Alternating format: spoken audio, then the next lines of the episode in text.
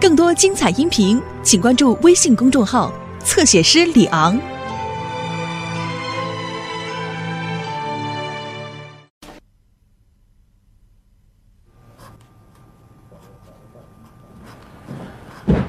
老李，嗯，知道授衔的事吗？这都是不公开的秘密，谁说什么衔儿，心里大概早就有数了。我早就知道，少将，还能是什么？也就是少将呗。你说，我们四爷大部分纵队司令都是中将，陈大麻子和我一起提的纵队司令，这次也是中将。你说单给我个少将，我上哪儿说理去啊？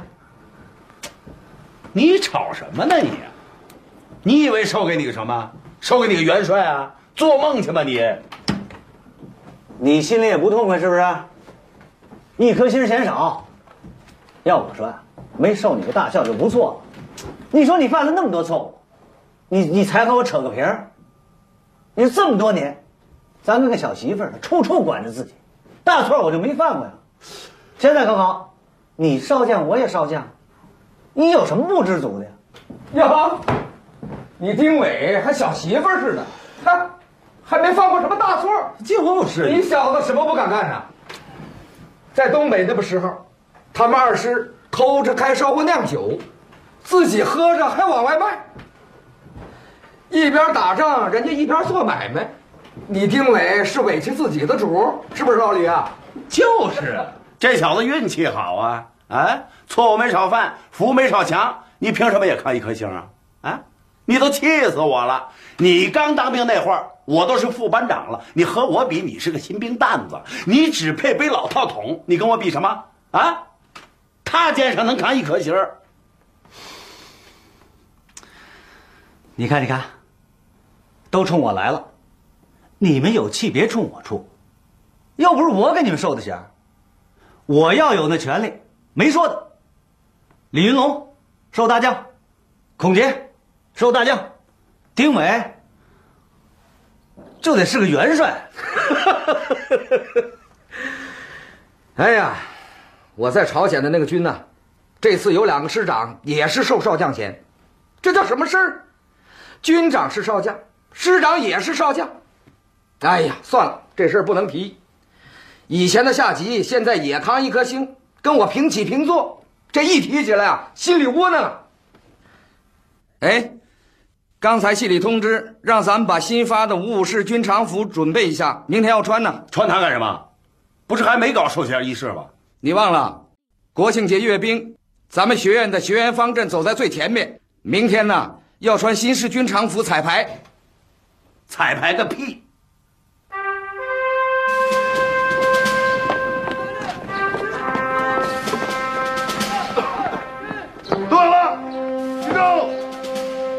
集合，全体都有了，立正，向右看齐，向前看，稍息。丁伟、李云龙、孔杰，出列。请说明一下，你们为什么不穿军装？老罗呀，你不是近视吧？啊，你仔细看看，我们穿的不是军装吗？正儿八经的解放军军装，不是国民党军服。你说我们没穿军装，那我们光着屁股不成吗？我是说，你们为什么不按规定穿新制式军装？俺小时候家里穷啊，好不容易扯个褂子，得过年才穿。现在我也不能忘本，我得留着，过年再说。新三年旧三年，缝缝补补又三年。我这身衣服还新着呢，那我总不能扔了吧？我先穿旧的凑合着，我那身新的，准备捎回老家给我爹穿。你不知道我们老家穷啊，连县长的裤子都露着腚呢，你更甭提穷人家了。好，李云龙的新服装不穿是为了过节穿，丁伟的新服装不穿是为了孝顺老爹。那么孔杰同志，你的新服装不穿，是为了孝顺老爹，还是过节了？我没那么多事儿，新的旧的一样过年。想孝顺我爹吧，可我爹早死了。不过我这个人呢，有个小毛病，总也改不了。这不能看见穷人呐，一看这穷人呐，这眼泪就止不住往下掉。听说丁伟同志的家乡很穷啊，连县长的裤子啊都露着腚了，就别说他爹了，那就得光着腚了。要不这样，我那套衣服让丁伟同志一起捎回家，也算咱们做晚辈的尽一份孝心吧。老孔，你爹才光腚。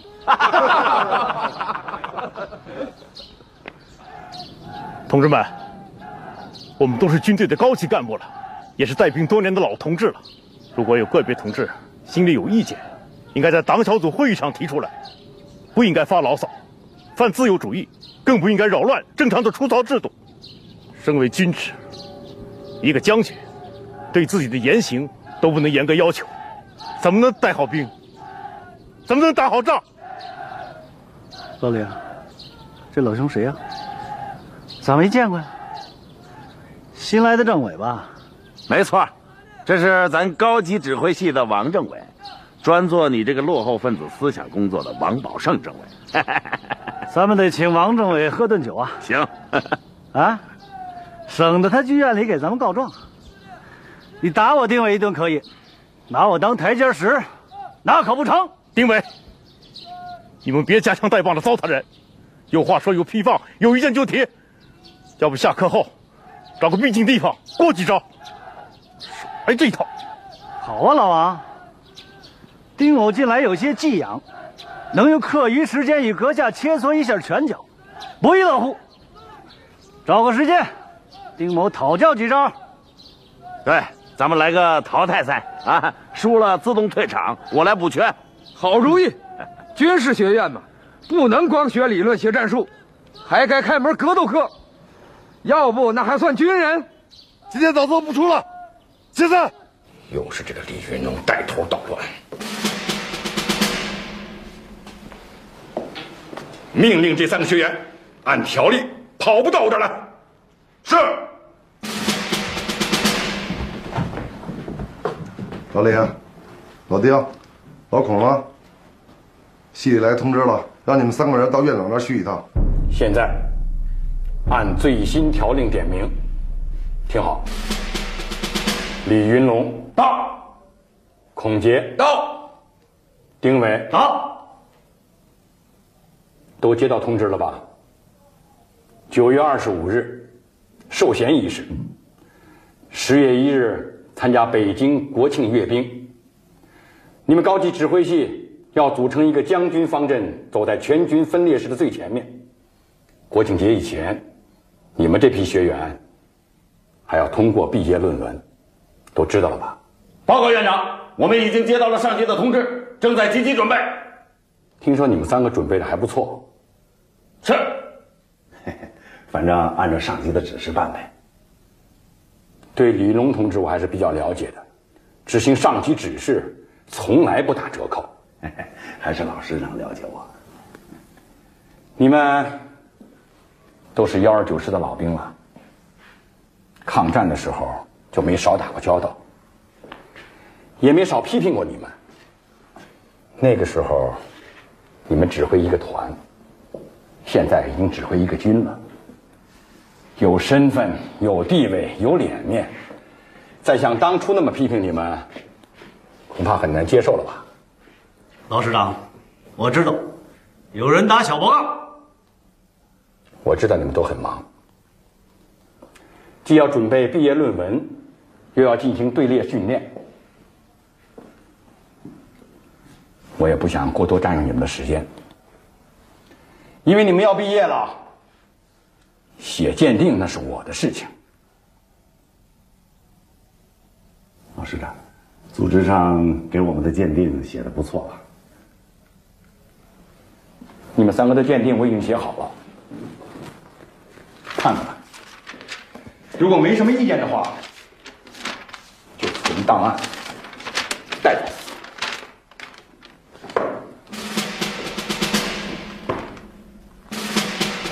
哎哎，老师长，这这不是毁人吗？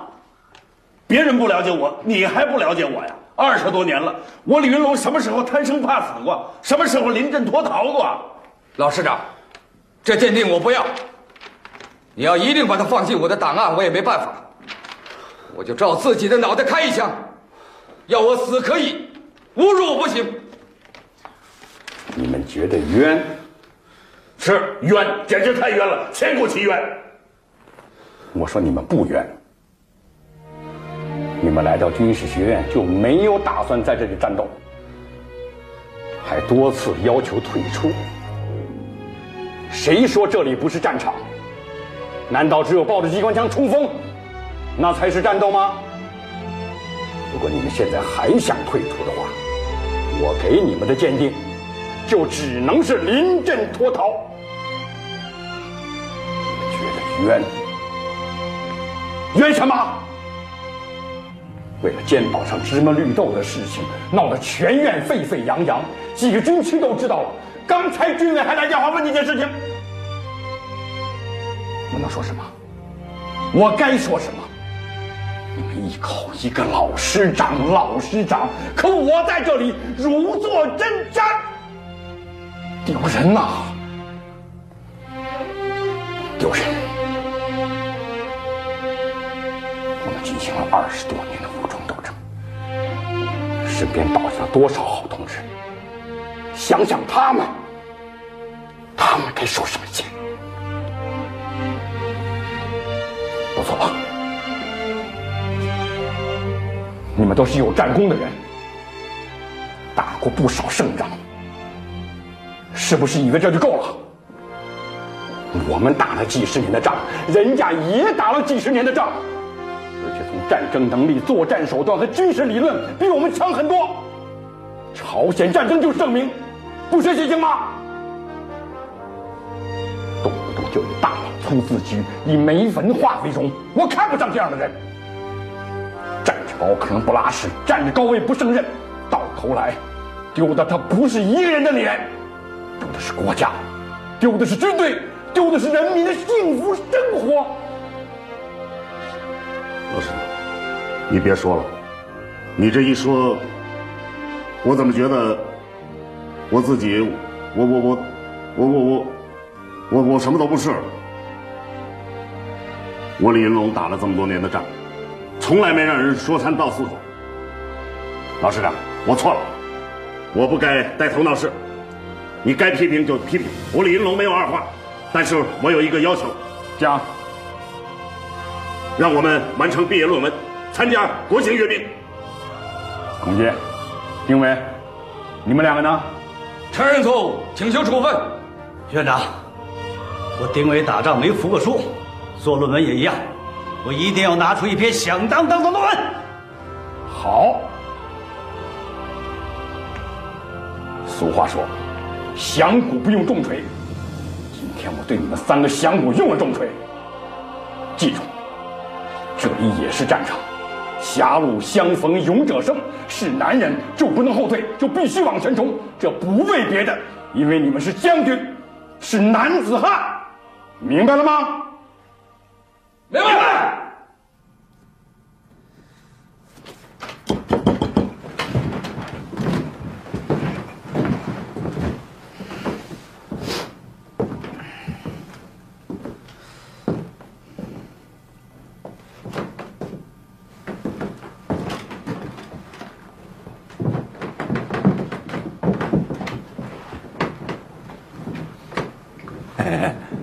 老孔啊，用功呢，是不会写论文还是不会写字儿？去去去，都出去，搞什么乱呢？哎呀，老孔啊，要是不认识的字儿啊，你先查查字典。字典要是查不到，你来问我们没关系，都是老战友了，你可千万不能客气啊。我说老李啊，你小子有事没事？你论文写完了是不是？你还别笑话我，就你那两下子，别人不知道，我还不知道。号称读过几天私塾，大字儿不认识几个，人家先生一转身就忙着往人砚台里撒尿。上午学了仨字儿，还没到下午呢，就让他忘了两个半，都让他就着午饭吃了。老李还这事儿呢？你听他胡扯，咱从小就聪明啊，《三字经》百家姓一看就能背下来。先生一见我爹就夸呀，说老李啊，你这儿子太聪明了，将来不是宰相也得混个总督干干。吹，吹呀、反正吹牛也不上税。哎呀，老孔，是不是论文卡壳了？没关系，你说说，咱们大家讨论嘛。众人捧柴火焰高嘛。听说啊，老大哥的苏沃洛夫军事学院有战役学的课程，咱们学院还没开这门课。最近，我看了一些外军的战史资料，突然有了些想法。你们来了也好，咱们一起讨论一下。等等，让我猜一下啊，你是不是想结合朝鲜战场上的一些战例，从战役学的角度展开论文啊？对呀，我咋忘了？你在朝鲜指挥过一个军啊，和美军交过手，还没听你说起过呢。依我看，美军可不是草包。我很反感咱们有些记者为了宣传的需要就胡编乱造，说美军是什么少爷兵，一听见枪响就吓得尿裤子，把脑袋钻到睡袋里打机枪。这么宣传是会误事的。我们的战士要听信了这些宣传，那是要吃大亏的。实际上，美军刚刚经历了二战的洗礼，各军兵种之间的配合已经达到了炉火纯青的地步，战斗力非常强悍。我给你们举个例子：二次战役的时候，我这个军的一个师包围了美八军的一个营，战斗打了一昼夜，硬是打不下来。他们有能力在五分钟之内召唤舰载攻击机赶到任何战区。他们甚至敢于在两军散兵线相距三十米距离内用凝固汽油弹进行攻击，他们的地空战术配合非常高超，他们的军官和士兵的战术素养也不错，具有很快的攻防转换意识。一旦他们发现对手的攻击受挫，他们就会立刻抓住时机转入反击。第一次攻击，我就损失了两个营，一线部队。陷入一片火海，那景象实在太惨烈了，我这一辈子也忘不了啊！我孔杰打了一辈子仗，还没碰上这么强悍的对手啊！后来呢？战斗打了一天一夜，美军的那个营伤亡了三分之二，可最后还是让他们突围跑了。他娘的，这仗打的窝囊，一个师连一个营都干不掉。你小子是怎么指挥的？我们的子弹打光了，连备付粮食都没有了，零下四十度的酷寒呢。战士们穿着单衣，饿着肚子，用刺刀和工兵锹跟敌人搏斗啊！在敌人地空火力组成的火网下，战士们。一片一片的倒下，我孔杰不起他们呢。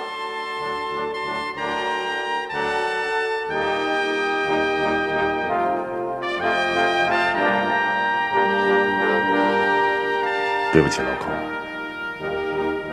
你们在朝鲜打的真是不容易啊。是啊，就是这么艰苦。我们还是把敌人打回来三八线。入朝的部队真是英雄啊！美军是很厉害，但绝对不是不可以战胜。他们也有弱点，那就是战斗意志远没有咱们坚强。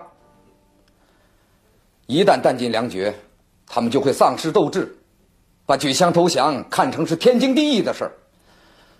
我们也在战争中学习，不断的总结经验。到了战争后期，我们已经找到了战胜他们的办法。如果我们的火力和技术装备能达到他们一半的水平，我们就有把握彻底的消灭他们。是啊，我们的战斗意志比敌人强。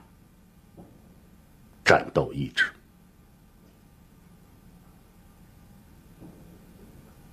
战斗意志。哟，李军长，你怎么有时间到我这儿来了？来看看常教员，看看常教员。有事就直说吧。你李军长怎么也不痛快了啊？哎呀，常教员啊，我我写了点东西，想让常教员帮我看看。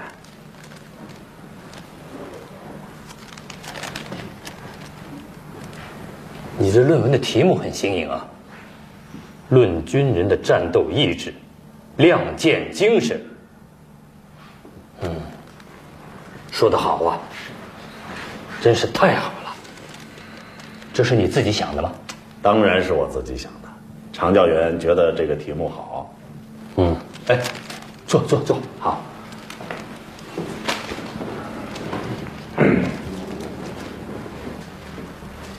不是我恭维你啊，是发自内心的认为这题目好。你说到了要害，抓住了主题啊，这是一支军队的军魂呐。嗯，不瞒你说，我们在淮海战场上兵败被俘后，我一直就想不通啊。我的部队那是清一色的美式装备啊，论单兵素质，论及战术水平，都优越你的部队啊，可我还是打败了。我后来才想明白，我们缺的就是这种精神，这种战斗意志，就你写的这种亮剑精神。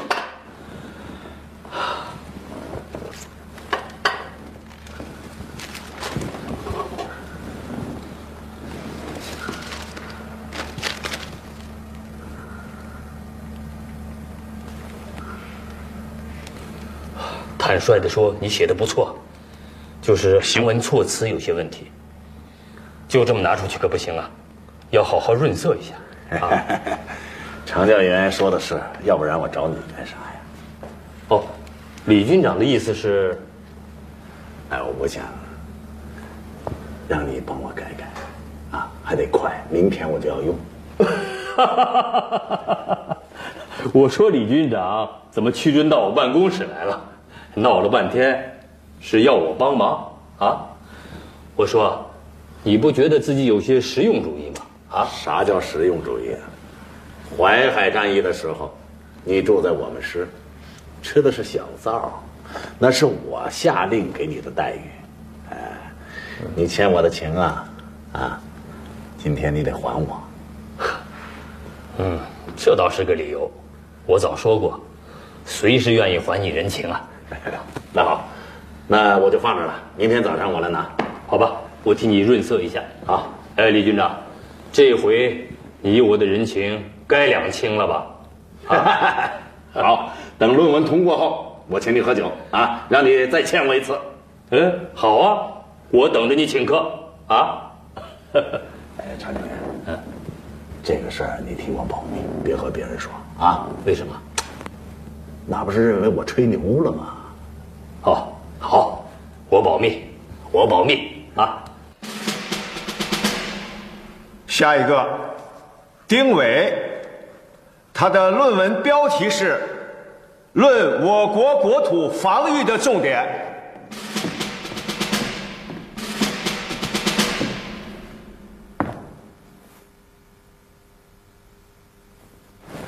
各位主考，同志们，当你仔细深入的了解了一个国家的地理，你就会对这个国家的国防政策及其战略防御的重点有了更清醒的认识。一个可以依靠和信任的邻居，是我国生存利益的所在。我想打一个比方，比如有一个四世同堂的大家族，那么这个家族谁说话最算数？当然是年长的老太爷。老太爷的健在，使这个家族充满了凝聚力。那么我在想，万一有一天老太爷去世了，怎么办？这个家族会不会由此而支离破碎？答案是肯定的。在这种群龙无首的状况下，家里的兄弟们必然要分家单过，另起炉灶。由此，我得出一个结论：一个大家族的稳定是相对的，而分裂则是必然的。丁伟同志，你到底想表达什么？对不起，请耐心的听我讲下去。我要说的是，在当今世界大的战略格局下，我国国土防御的重点问题，我想向在座的各位提一个问题：有谁能够保证，在未来的十至二十年之内，我国的领土不会受到外敌的入侵？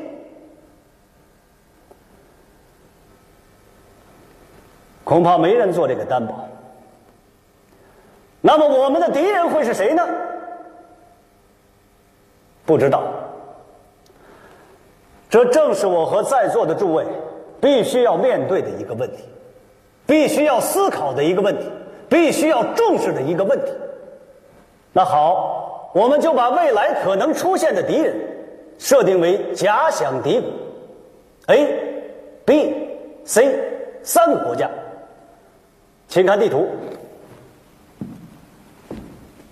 我国领土的南部直接的威胁是台湾的国民党部队以及他们占领的诸岛屿，间接的威胁是驻守在台湾海峡的 A 国第七舰队。以台湾目前的军事状况，很难发动一场大战，充其量只是局部的有限战争，而 A 国。刚刚在朝鲜板门店签署了停战协定，短时间内无力再战。况且 A 国由于国家体制等诸多因素的限制，不会轻易的卷入一场大型战争。再看我国领土的东部，B 国，在二次大战当中，B 国的军事工业被全部的摧毁，二十年之内很难东山再起。那么，从国土防卫的角度上来看，我认为，我国领土内陆防御的重点应该放在西北部、北部及东北部边境。我们未来可能面临的一个假想敌国是 C 国。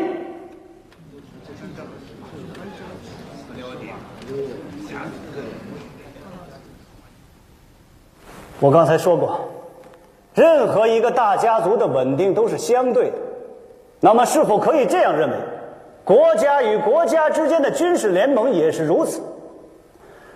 兄弟首都之间可以为了利益而反目成仇，那么国家与国家之间的军事联盟就更为脆弱。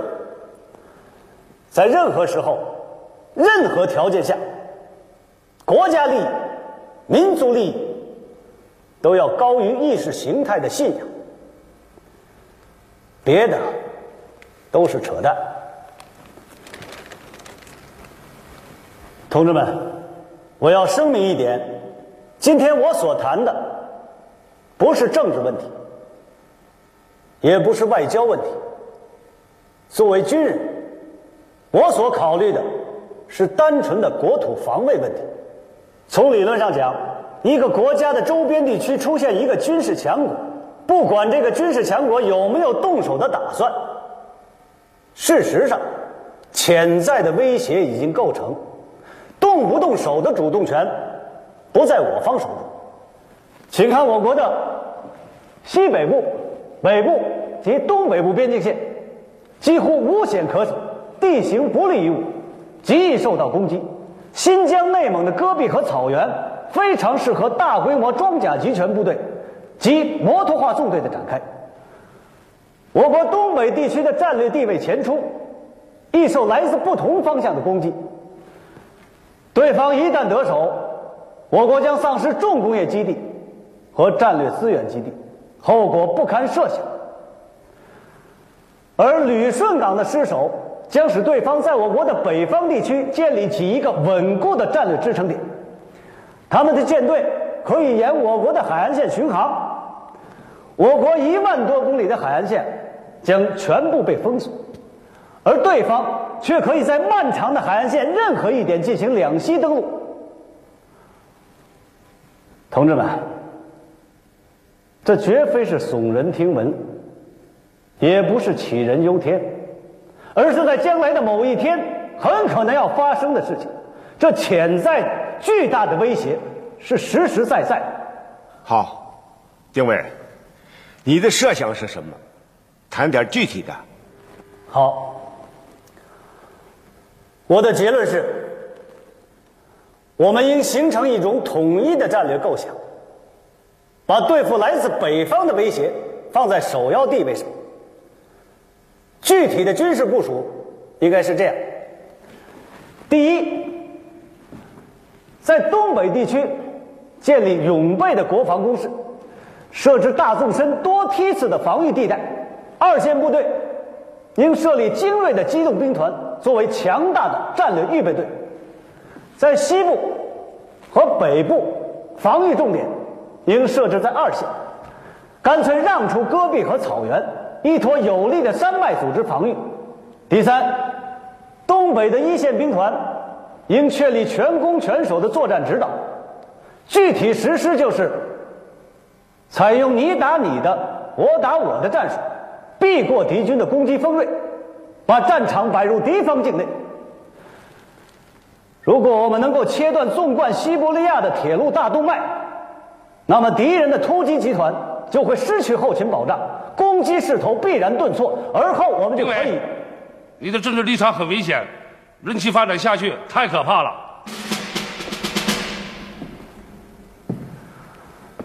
我刚才说过，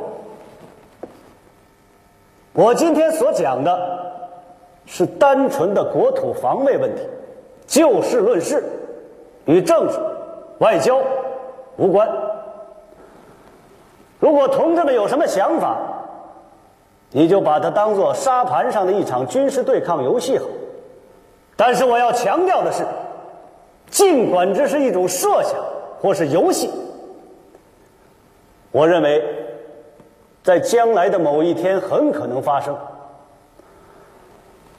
我是军人，我要做的就是未雨绸缪。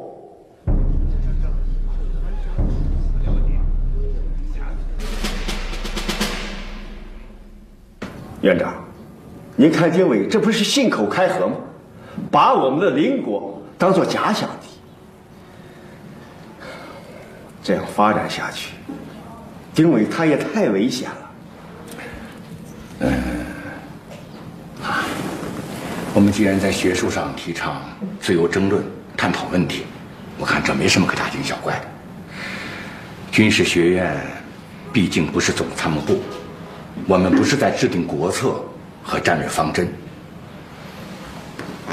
战争是一个充满偶然性的领域。围墙之内你都设置智库，这也不能想，那也不能动，那还办什么学呀？是不是？干脆办一个标准工厂。可我们毕竟不是生产机器啊。那您看，从理论上讲，我们可以把世界上任何国家的军队。作为假想中的对手，这没什么奇怪的。一个将领如果没有现实中的对手，他可以创造一个假想中的对手。假设敌不过是个代号而已。如果你高兴，这个代号可以叫做阿猫阿狗都行。哎，那论文怎么办？论文通过，存档。下一个，李云龙，他的论文题目是《论军人的战斗意志》。亮剑精神，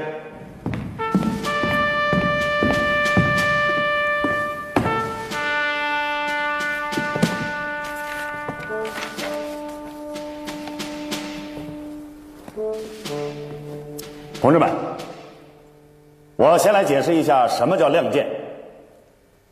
古代剑客们在与对手狭路相逢时，无论对手有多么强大。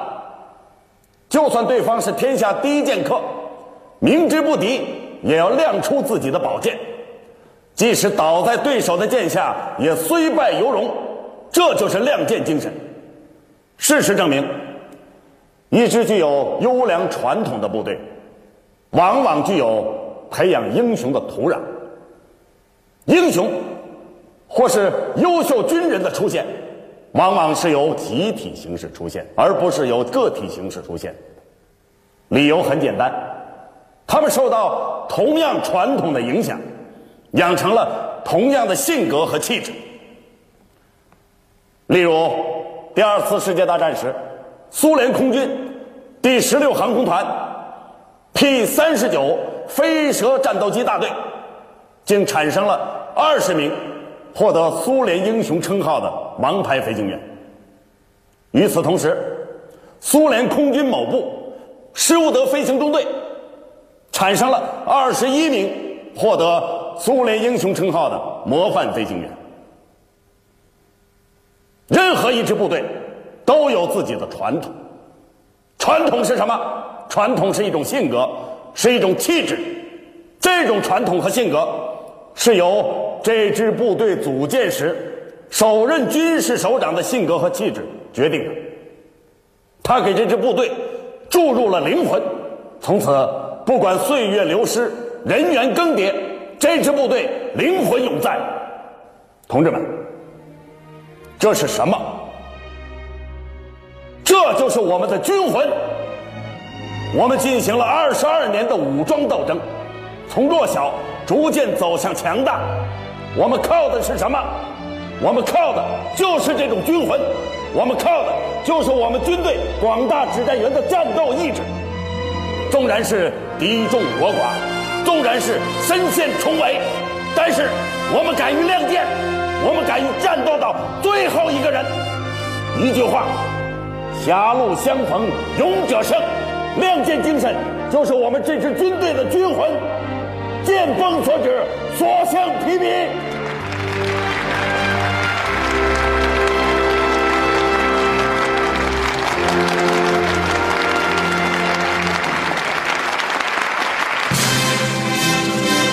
一九五五年九月，中国人民解放军开始实行军衔制，同时向有功人员颁发勋章奖章，全军共授予元帅十人，大将、上将、中将、少将一千六百零四人。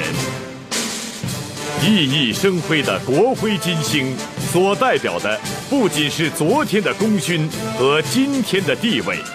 更重要的是明天的责任和使命。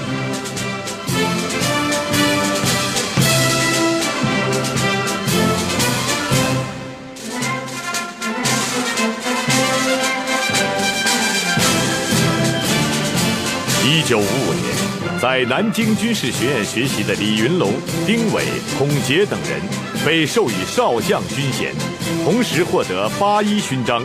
独立自由勋章和解放勋章。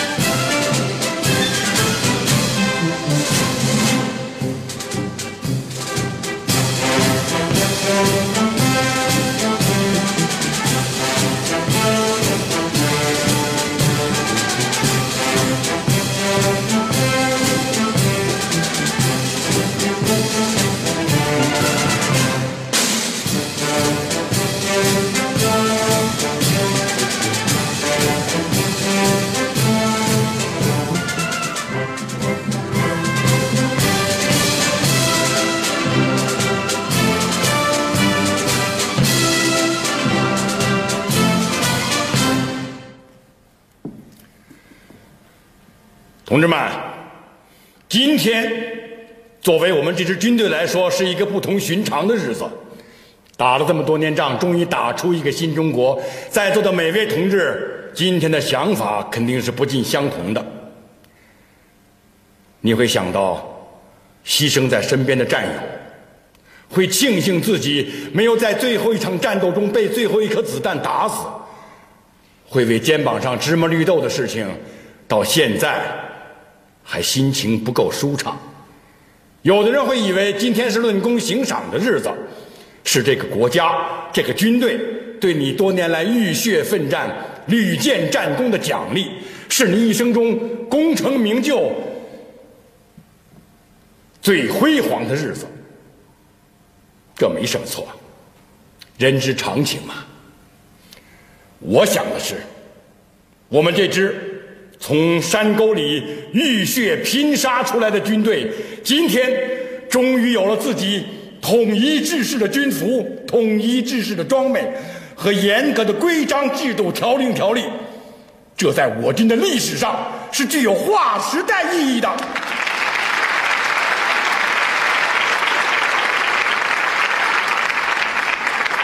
关于军队正规化的问题，我是有很多感触的。那还是在淮海战役的时候，中野和华野的部队一会师，大家互相看一看，总觉得那么不对劲。为什么呢？都是解放军，我们穿的衣服、军装的制式、颜色五花八门，不一样啊。我们穿的颜色有灰的、绿的、土黄的。当时我们没有这个条件。我们还没有统一的被服厂。今天，我们终于有了自己的陆军、海军、空军和其他技术兵种。我们知道，军人的职责是维护国家的统一和领土完整，消灭一切敢于来犯之敌。同志们，今天是个值得庆祝的日子，在座的所有同志。从将军到列兵，都应该为今天而感到自豪。我们可以拍着胸脯说：“我是一个兵。”分列式检阅开始，强大的陆海空军部队迈着整齐的步伐走来。